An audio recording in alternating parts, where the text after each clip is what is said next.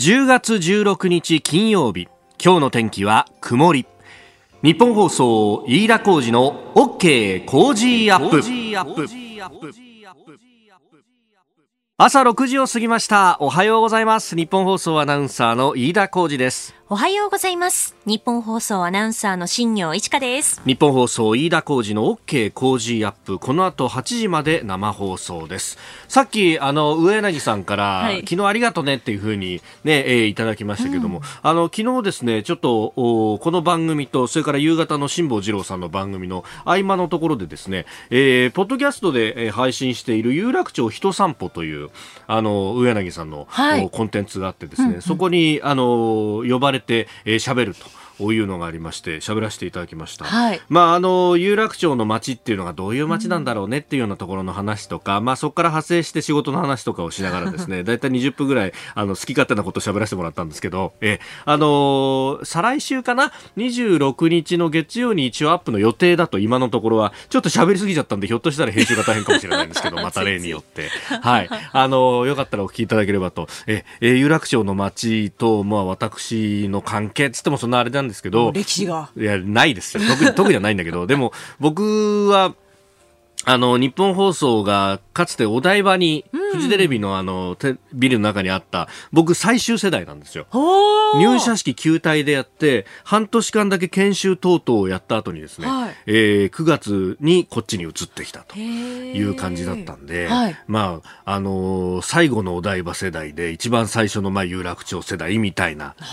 感じではありますので、えー、まあその辺の、でもそこからもう15年経つんだなっていうようなね、やっぱ15 5年も経つと街がいろいろ変わるわけですよ。うんうん、で、あの、実はうちの親父はさらにもっともっと前の80年代ぐらいに、実はこの有楽町近辺で働いてたことがあるんで、そうなんですよ。で、その親父と話をすると、またそれいろいろ変わったという話が、今おしゃれな街になってるじゃないですか、ね、昔は、それこそあの銀行の看板が立ち並んでいて、で銀行の支店がいっぱいあってでその代わり土日になると一っ子一人いないみたいな感じだったらしいの。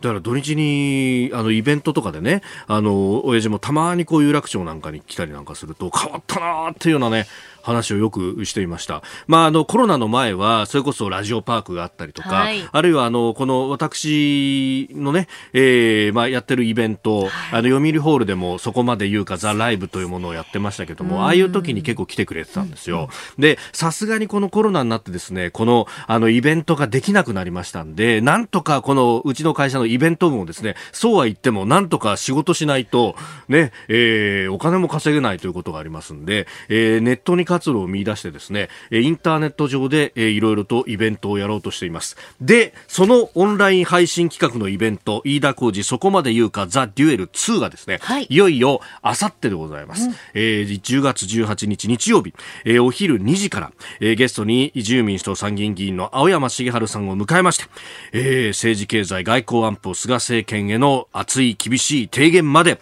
えー、一緒に考えていこうと、えー、いよいよ2日後に迫っております。えーえー、これネット上での配信ということになりますんでスマホパソコンタブレットいずれかが必要になるんですが、えー、視聴券チケットは2000円今 E プラスでまさに発売中であります。でこれあのライブ配信は2時からやるんですけれどもその後ですねおよそ1週間アーカイブが見られる期間がありますんで日曜の昼は飯田君いくらなんだって無理だよっていう方もですね、はい、まあ、その後平日も含めてあるいは夜も含めて、えー、後から見もできますんで、えー、よかったらぜひ、えーえー、10月18日日曜日、お昼2時からであります。えー、オンライン配信企画、飯田浩二そこまで言うか、ザ・デュエル2。えー、こちらもぜひよろしく、よろしくお願いいたします。お願いします。えー、えー、ちなみに、青山茂春さんはですね、来週の水曜日の、この OK 工事アップのコメンテーターとしても登場いただくことになっております。はい。まあ、あの、オンライン配信企画で積み残したところもですね、うんうん、えー、そこでもと、まあ、いろんな論点ありまして、あの、青山さんの、こう、ホームページページにブログがあって、こう見ますと、昨日もね、えー、国防議連と国防部会の会議に出ていて、なんていうことをですね、えー、ツイートされていたりもします。まあ、その辺でイージス・アショアの話、まあ、その後ね、えー、日本をどう守るかっていう話だとか、あるいは、これは今日も話に出るかもしれませんが、えー、尖閣諸島周辺、えー、また領海に、えー、中国の公船、公の船がやってきたなんていうところ、うん、まあこの国をどう守っていくのか、新政権、さらにトランプ政権がどうなるかというあたりも含めてですね、えー、多角的に、えー、照らし出していこうという、まあそんな、えー、今週の、まあ、今度の日曜日から来週にかけての、えー、私の動きでございますんで、えー、ぜひ、えー、様々な面でお支えいただければ幸いでございます。えー、もちろんですね、来週は大事な、大事な 期間でありますんで、す、で、に選挙演説みたいなことをですね、はい、えー、ポッドキャスト上では何呆れてんの？飯田浩二、飯田浩二でございます。まさに勝負なんです、皆さん 飯田浩二を男にしてやってください。よろしくお願いいたします。なぜかこのやりとりですよね。そうそうそうそう。まあでも本当にね、あの、大切な一週間が来週やってきますんで、はい、えー、ビールもワンケース当たりますんで、えー、ぜひよろしく、よろしくお願いいたします。お願いします。来週についての詳しくはまたこの番組の中でもね、えー、取り上げていきますんで、えー、お待ちいただければと思います。あなたの声を届けますリスナーズオピニオン。この OK 工事アップはリスナーのあなた、コメンテーター、私、ら新業アナウンサー、番組スタッフ、みんなで作り上げるニュース番組です。え、ぜひご意見をお寄せください。今朝のコメンテーターは元内閣官房副長官で慶応義塾大学教授、松井浩二さんです。えー、深めていくニュース。まずアメリカ大統領選について副大統領候補のハリス氏がスタッフの新型コロナ感染で遊説中止というニュースが入ってまいりました、えー、それから昨日の判決日本郵便の格差是正訴訟、まあ、あ同一労働同一賃金についての話、えー、それから大学入学共通テスト、えー、これとコロナの関係というところ、えー、さらにキーワードは社民党、まあ、これ立民との合流の話なんで、えー、野党のありり方、そして国会の議論の仕方、それと官僚の働き方と、まあ、いうところまでお話を伺えるといいなと思っております。で、さらに、えー、尖閣諸島、まあ、領海に、えー、昨日も公船が入ってきたという話がありましたが、10年前のあの漁船の衝突事件についても伺っていきたいと思います。6時20分です。ここが気になるのコーナーであります。あのー、イメージとですね、あのデータで取ってみるとなんか中身が違うっていうことがいろんなところで最近目立つなというのがあって、まあ、典型的なのがですね最近はギスギスした世の中になったねというあのー、凶悪な犯罪とかが起こるとそれが集中的に、まあ、ニュースやワイドショーで報道されてでそれをこうずっとこう見ているとなんだか最近はそういう凶悪な犯罪が多くなって日本全体の治安が悪くなってるんじゃないかというようなことがね、えー、言われたりして昔は良かったよね昔は人のつながりがあってと、えー、ご近所さん同士でお醤油やお味噌の貸し借りをしてみたいな、えー、話に持っていかれることが多いんですが実は警察白書などを見てその統計を取ってみると、えー、犯罪率というものはもう激減をしていて特にあの粗暴犯であるとかあるいは殺人事件というものは、まあ、かつて、えー、の時代と比べると相当にこう減っていると、まあ、減っているからこそ一つ一つの事件が大きく報道されて、えー、さも増えているように、えー、感じてしまうというこの感覚と、えー、データのパラドックスというものが、まあ、起こってしまうということがありますが、まあ、直近のですね政策でもそれと同じようなことが起こっております。これあの観光庁がですねえデータを出しているんですけれどもえー、政府の観光支援事業 GoTo トラベルについて、まあ、GoTo トラベルのですね、これもまたあのいろいろ使った人からもメールいただいたりなんかしまして、なでしこばあばさんは、えー、墨田区63歳自営業の方、えー、GoTo キャンペーンを利用して沖縄旅行ツアーを予約しました。1万4000円の補助と地域クーポン6000円がもらえるそうなんで、5万9000円のツアーが3万9000円になって嬉しくなりました。えー、でも沖縄は人気なのか、どのツアーも予約いっぱいで取れたのが1月30日発でした。えー、GoTo キャンペーン終了1日前です。えー、でも楽しみですね。と。あ、よかったですね。ギリギリ入ってね。うん。ね、いやでもこれもですね、またあのー、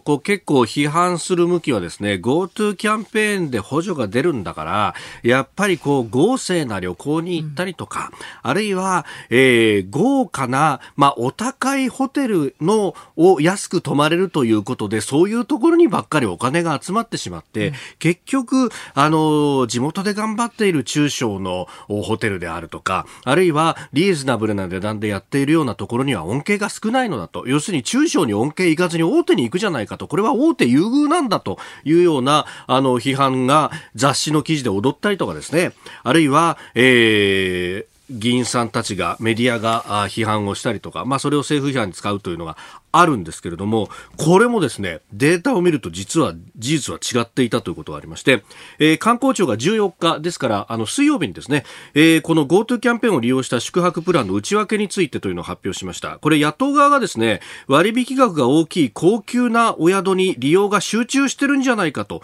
いうことで資料を要求してたんですが、この資料を紐解いてみますと、えー、宿泊プランの利用のおよそ6割が1万円未満の価格帯だったとするデータが明らかになったと、えー、観光庁によると1万5000円未満の価格帯に広げると利用全体の8割近くになると、えー、1万5000円以上の価格帯については詳細明らかにしていないということなんですね。で、えー、観光庁がすでに公表している利用人数と予算消化の実績を見てみると、まあ、単純計算ですけれども、えー、まあ頭数で割るということですが、えー、宿泊代金の平均は1万2000円円程度と。なるほどというね。あの、バカ高くはない上に、まあ確かにですね、一頃あの、3000、4000円ぐらいで泊まれるみたいなホテルが結構ありましたけど、その、その前の段階でもですね、考えてみたら、あの、いわゆるインバウンド、海外からのお客さんがたくさん入ってきたっていうやつで、1万円で泊まれる宿ってそもそも出張なんかでこう取ろうとしても少なくなってた気がするんですよ。これ、特に大阪がそれ顕著だったんですよね。3、4年前の大阪って、なんか、あの、特に繁忙期に取ろうとすると全然ホテル取れないみたいなことがあったりなんかして、まあその後、あのね、今コロナで海外からお客さん来なくなってるんで、えー、その分で結構落ち込みが激しいということがあったんですが、国内旅行に関してはそうやって、やっぱり、あの、リーズナブルなところを狙ってですね、えー、で、あとこれ、出張でも使えるっていうのも、ね、GoTo キャンペーン別に、あの、出張だからうんぬんとか旅行、あの、娯楽の旅行だから、あの、補助が出るとかそういうもんではありませんので、だからその辺でね、うまいこと使ってる人はたくさんいるし、そういう人たちの需要でやっぱり支えられてる部分があるんだなというのがね、えー、非常によくわかる、イメージとデータの違いというものを実感するニュースでありました。えー、福島第一原発のタンクにまあ溜まり続けている、えー、処理水、えー、まあこれトリチウム水ですね。あのもともと原発の、まあ、あの事故がありました。で、えー核燃料などが、まあ、あの周りの瓦礫とともに溶けてしまったものというのが、まあ、今も崩壊熱を出し続けている。そこに対して冷やさなきゃならないんでお水を入れ続けていると。そうすると、まあ、燃料などのそのデブリと呼ばれるもの、えー、溶けて固まったものに触れたお水というのは当然汚染水という形になるんですがそれを、えー、アルプスという、まあ、多角種除去装置、まあ、これに通すと、えー、トリチウムという、まあ、あのものを除く放射性物質は、えー、除くことができるというふうになっています。ます。そうするとのトリチウムだけが残ったお水というのが、えー、今あのどこにも行き場がなくって、えー、タンクに溜められ続けているというものなんですが、これをですねどうしていくか、まああの科学者の結論はすでに出ていて、えー、トリチウムを含む水というのは実はあの我々が普通に飲んでいる水であっても、まあトリチウムというものは中に溶けていると。で、えー、従来の原子力発電所からもこのトリチウムが中に入ったお水というものが全世界的に海洋に放出されているというものがありますと、えー、いうところで、えー、だからこの福島第一原発のトリチウムも他のところのトリチウムと全く変わることはないので、えー、海洋に放出するというようなことが、えー、最も解決策としては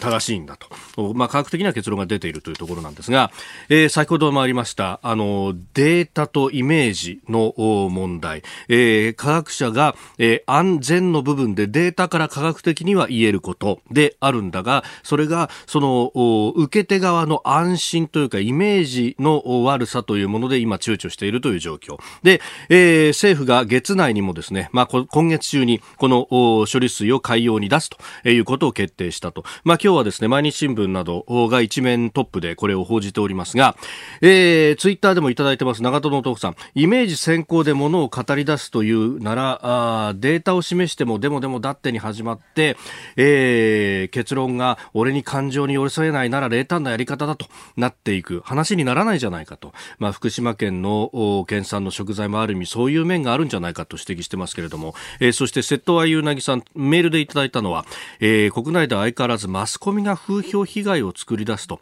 えー、漁業者たちもその風評被害の恐怖を言っているじゃないですかと、えー、昨日のニュースやあテレビでも報道されませんでしたねと。いうふうに指摘がありました。まあ、まさにですね、このデータの部分というのは、その安全性は福島県のホームページ、あるあの、福島の恵みというところに行くと、まあ、逐一、えー、サンプリングした、モニタリングしたデータが、えー、すぐに上がるようになっています。で、あの、どういう魚でどういうあの農産物でというのも、えー、どこで取れたものというのも、えー、全部取列ができるようになってますんで、えー、まずそれを見てですね、え数字を見て、え判断をしていただきたいというふうに思います。この放射性物質の動きなどについても知見がこの10年でだいぶ集まってきたということもありますんで、まずは、えデータを見ての判断というものを切に切に願いたいと思っております。ここでポッドキャスト YouTube でお聞きのあなたにお知らせです。ラジオの日本放送飯田浩司の OK 工事アップではお聞きのあなたからのニュースや番組についてのご意見お待ちしております。ぜひメールやツイッターでお寄せください。番組で紹介いたします。どうぞよろしくお願いします。今朝のコメンテーターは元内閣官房副長官で、えー、慶應義塾大学教授の松井浩二さんです。松井さんおはようございます。おはようございます。よろしくお願いします。あのツイッターでね、えー、告知もしてくださっていて その中であのこの後8時からは春風亭一之輔さんのあなたとハッピーということで、えー、これお会いするのが楽しみだっていうふうにお書きになってました。今日いかがでしたか？いやあの拝見しました。お姿は、ね、素敵です。赤いコートでね。ねかっこいい。ですよね。何なんですかね本当な洋服も和服も似合うって羨ましくてしょうがないんですけどね。今日は伊集院さんがお目なんですね。よくご存知ですね。そうなんですちゃんとあのフォローしてますから。ありがとうございます。えー、ニュースの解説も一つよろしくお願いいたします。ますおはようニュースネットワーク。日本郵便の格差是正訴訟契約社員側が勝訴。日本郵便の非正規雇用の契約社員らが扶養手当など5項目の手当や休暇が正社員だけに与えられているのは不合理な格差に当たるとして格差是正を求めた3件の訴訟の上告審で最高裁第一小法廷は昨日いずれも不合理と認め原告側勝訴の判決を言い渡しました。裁判官5人全員一致の意見です。日本郵便の実態に応じた判断ですが扶養手当は多くの企業が採用していて影響が広がる可能性があります。えー、今週はこの、まあ、いわゆる同一労働同一賃金についての最高裁判決が2件出ていますよね。これがまた判断に迷うのが正反対じゃないかっていうふうに一見すると見えちゃうところですが。どうご覧になりますか？そうですねまさにちょっと今あの潮目が変わりつつあるんじゃないでしょうかね。あの最高裁自身も、やはりまだこう逡巡しているというか、まあ、そのケースごとにね、はい、あの同一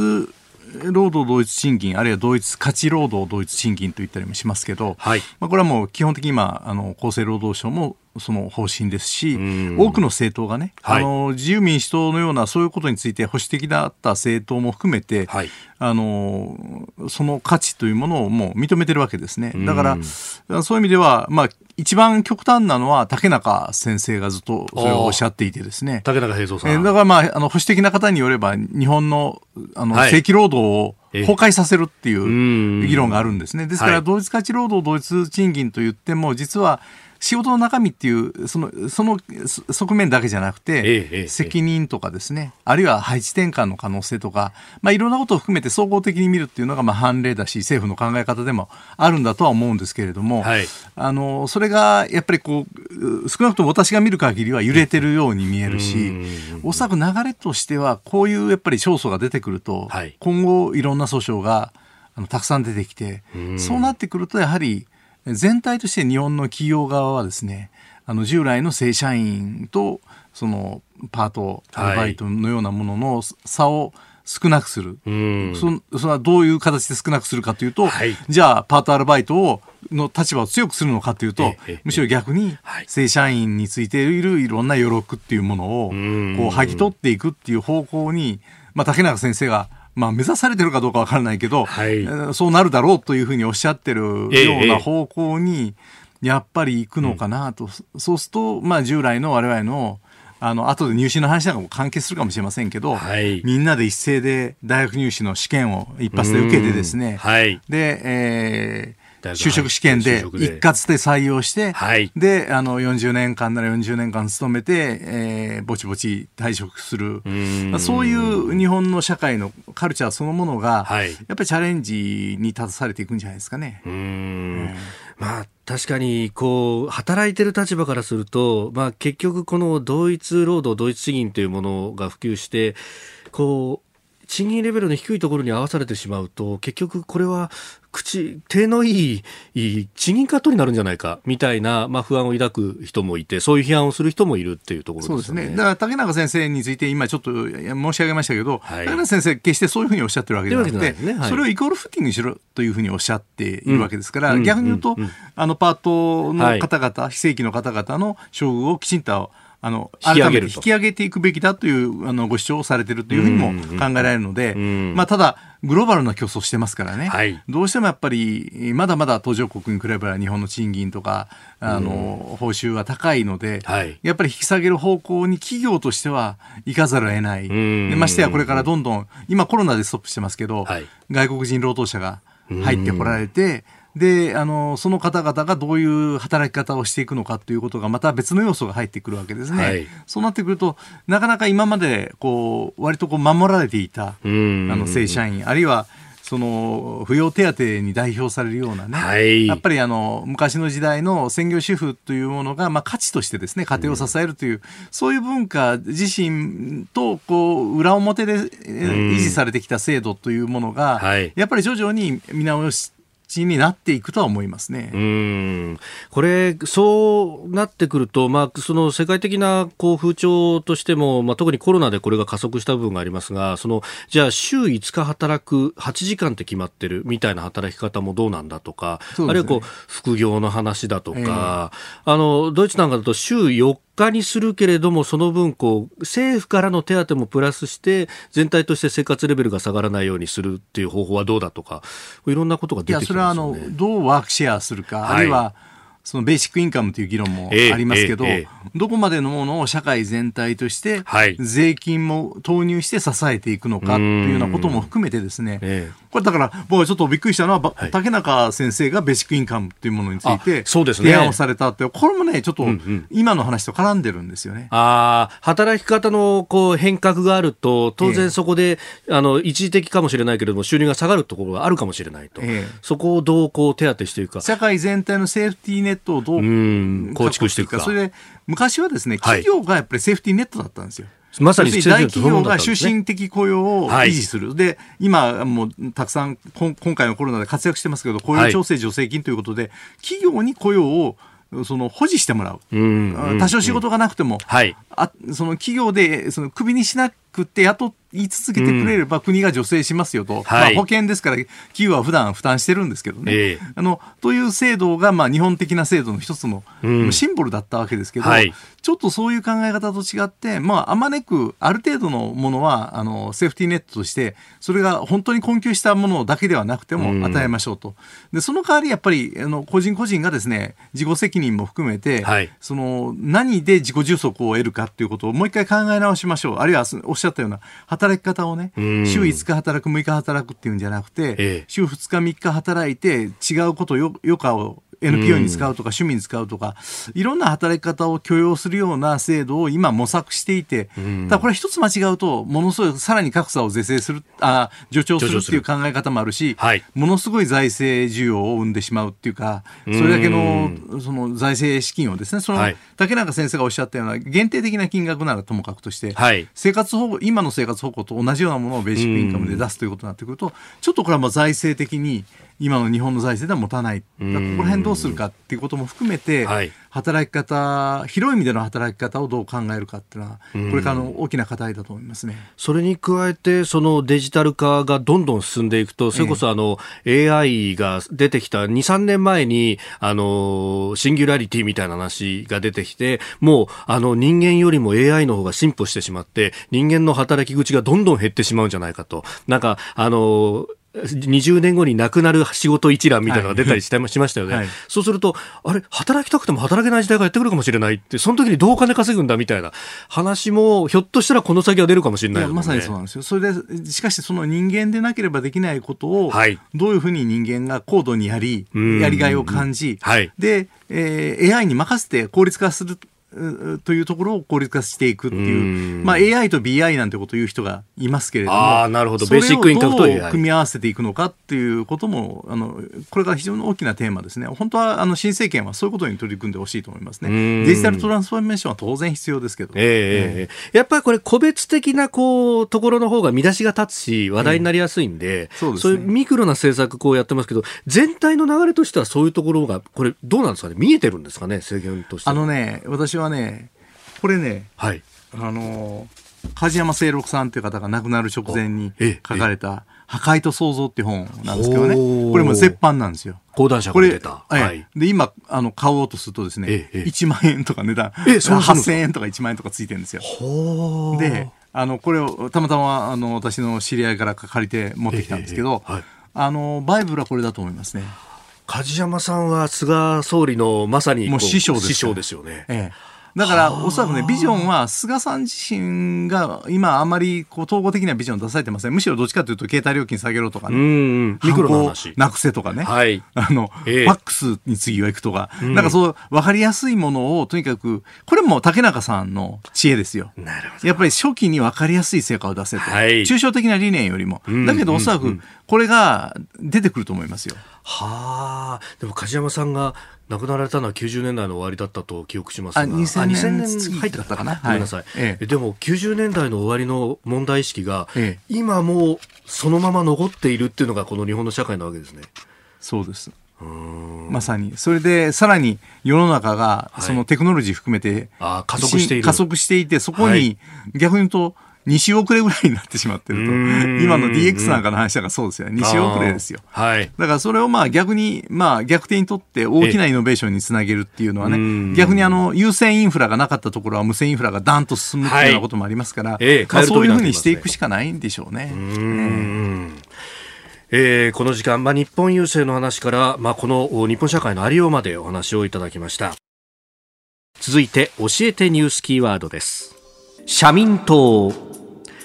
公職選挙法が定める政党の要件は国会議員5人以上か直近の衆院選または参院選で2%以上の得票なんですが社民党の国会議員さんは現在衆院2人参院2人合わせて4人となっております。その状況の中で社民党は昨日の常任幹事会で立憲民主党との合流の是非について協議をしました、えー、ただ主張対立決定先送りということだそうです、えー、来週の今月21日の常任幹事会での決定を目指す方針とみられております。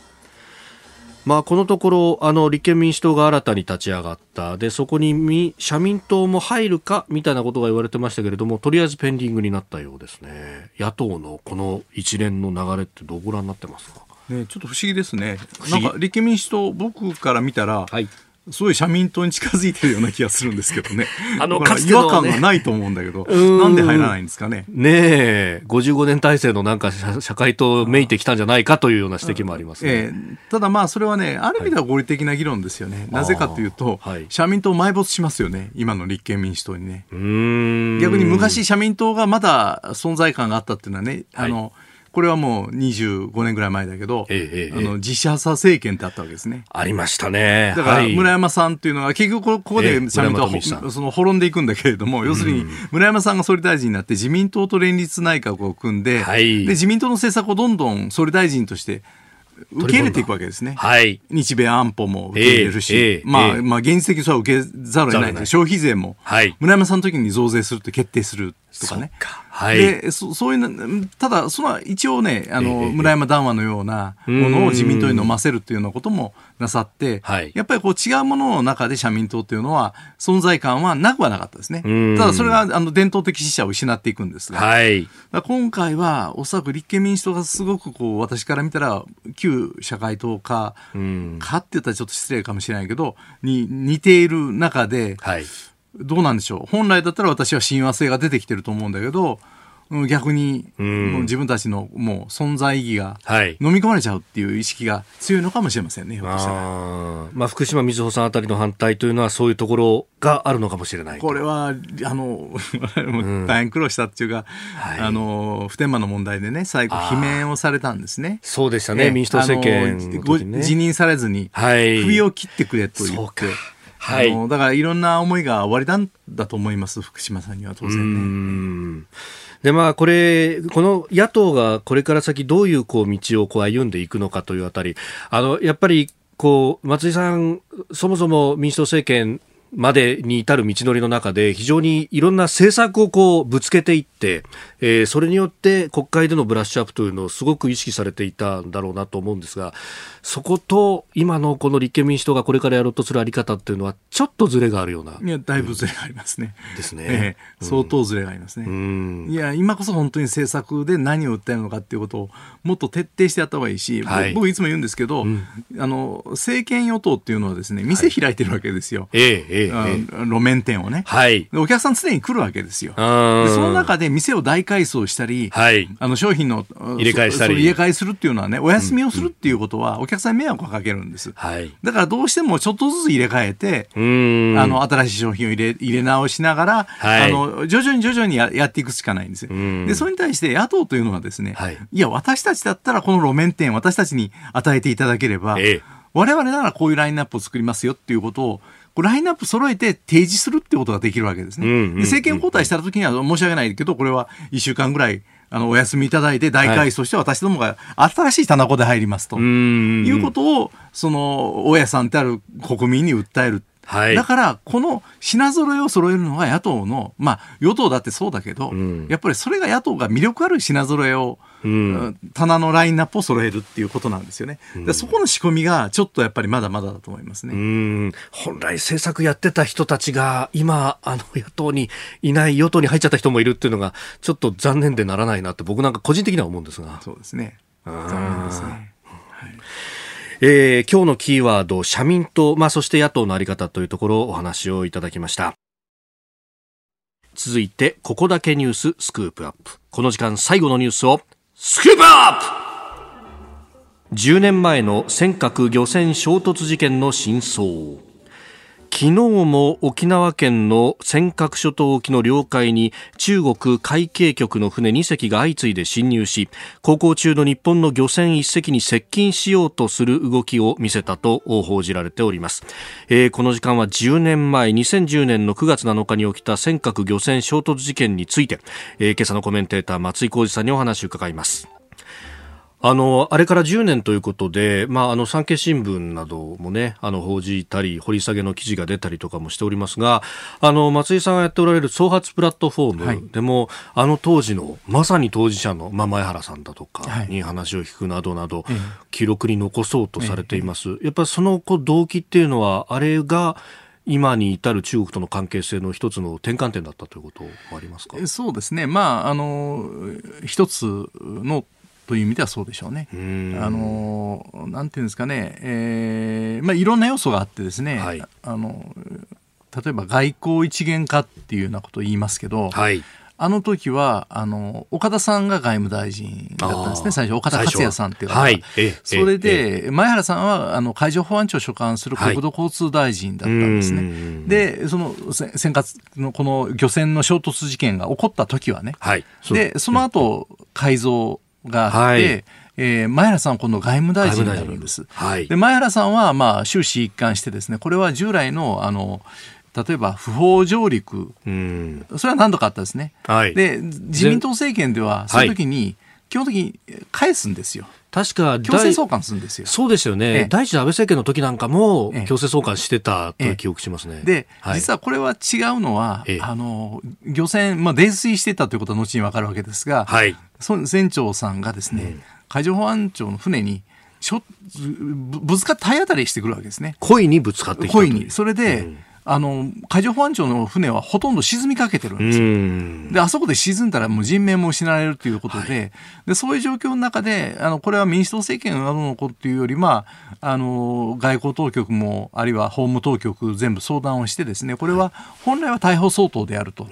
ただ、まあ、尖閣とかあるいは北方領土とかそういうところは、はい、あの勝手に当局の判断で動かないということであの九州会談でそういう官邸に挙げて判断をしてそれでいやこれはやっぱり悪質だと、はい、でこれを放置したらまたあの次のあのエスカレートしてくると。これを認めたということになりますからね、はい、黙認したということ。だからそういうわけにいかないということで従来より一歩踏み込んで逮捕ということになったけれどもその数日後に、はい、あのまあ、いろんなその外交的な判断で総理大臣の判断でそれは釈放するっていうことでぶれちゃうんですね。はいで、それブレチやって、それ、それはおかしいというのが基本的な前原さんの考え方なんだけど、うん、その前原外務大臣を外して、はい、あとは官邸が引き取って、まあ、これはもう亡くなられた戦国先生が責任者になられて、はい、まあ、菅さん。がその指示を出されて、はい、で、あの、最終的にその船長を釈放するっていうことになるんで、なんだ、逮捕して、結局釈放して、しかもそれは向こうでですね、日本のあのビジネスマンが、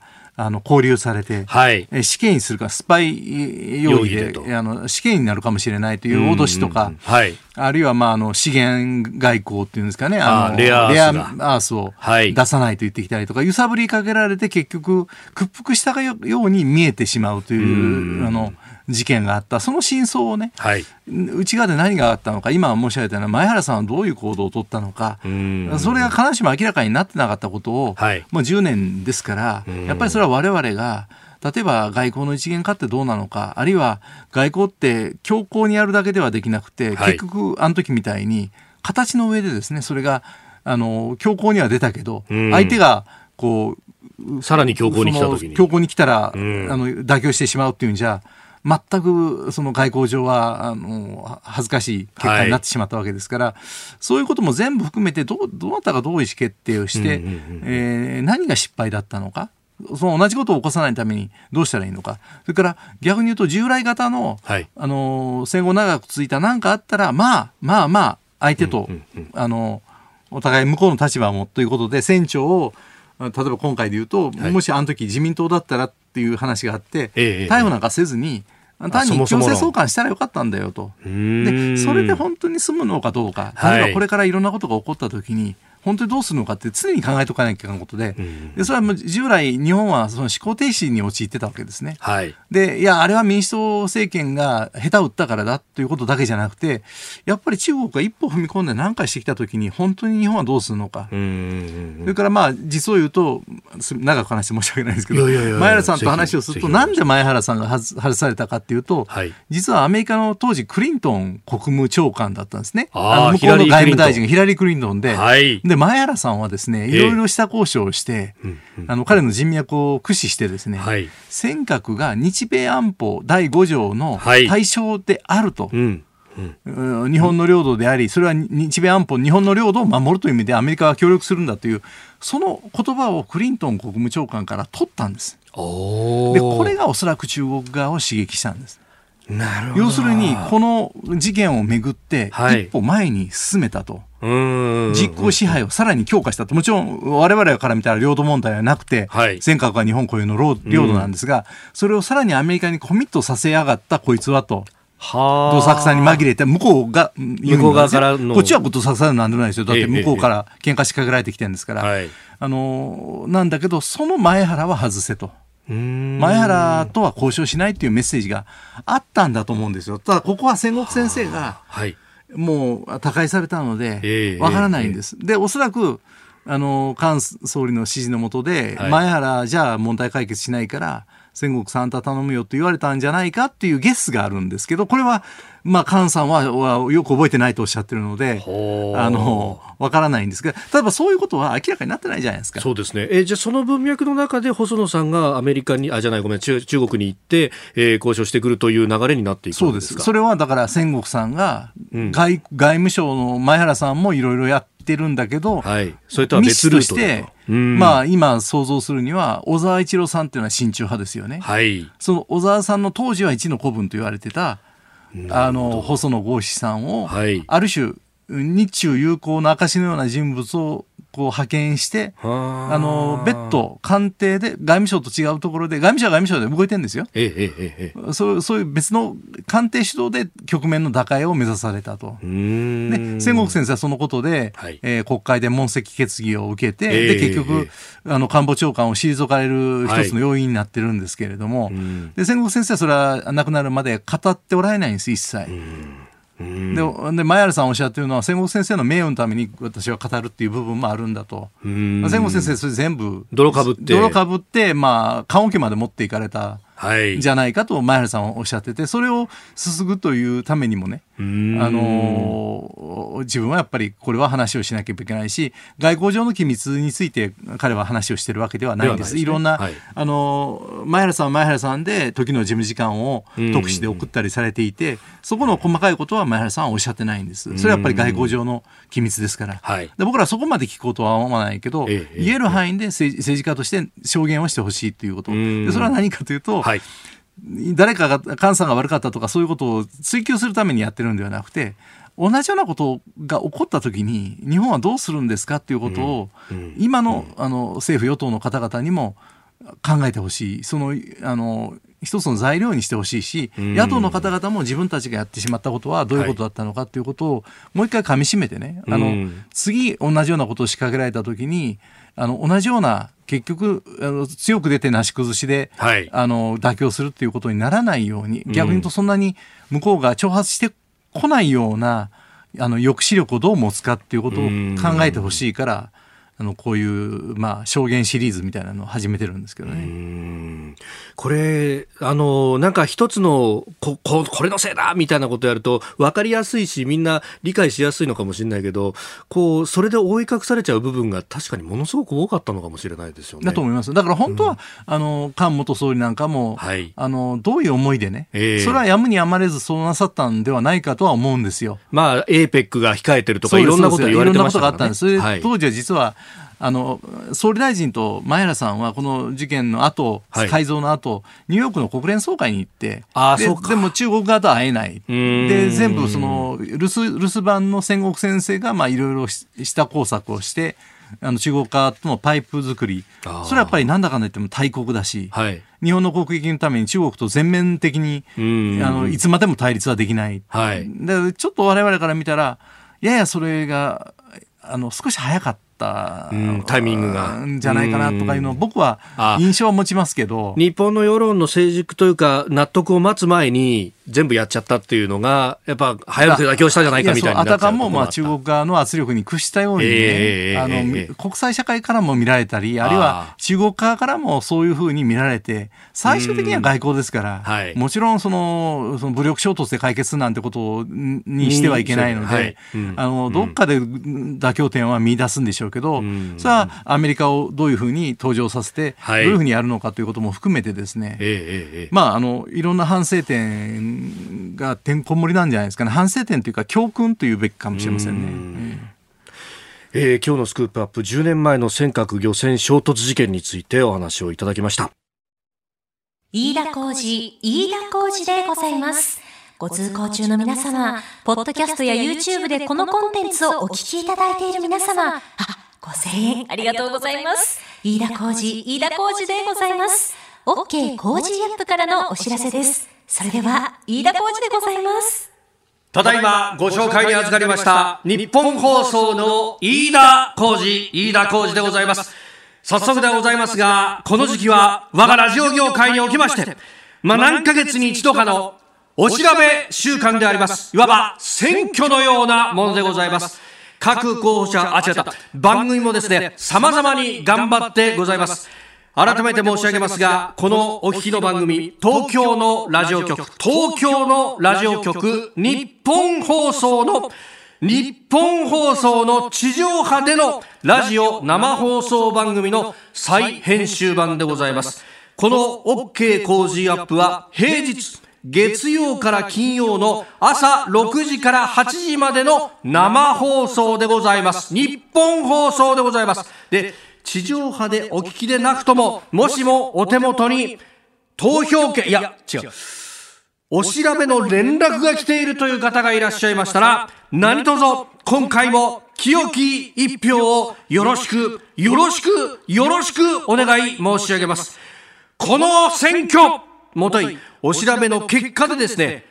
場合によっては番組の終了が決まるということもないとは言えません。この工事が終わった場合には当然ながら、ポッドキャスト、YouTube も終了ということになります。皆さん、まさにですね、この番組は、あなたと作るニュース番組でございます。あなたの負託に必ずや私だお答えいたします。ぜひとも清き一票を皆様の力添えをよろしくお願いいたします。私だあと一歩、あと一歩でございます。この機会にですね、関東一都三県にお知り合いの方にもぜひ番組を進めてみてください。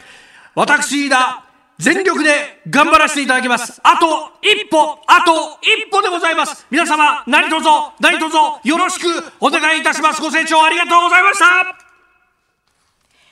飯田浩二、飯田浩二でございます。飯田浩二を男にしてあげてください。大事なことなので、もう一度お伝えします。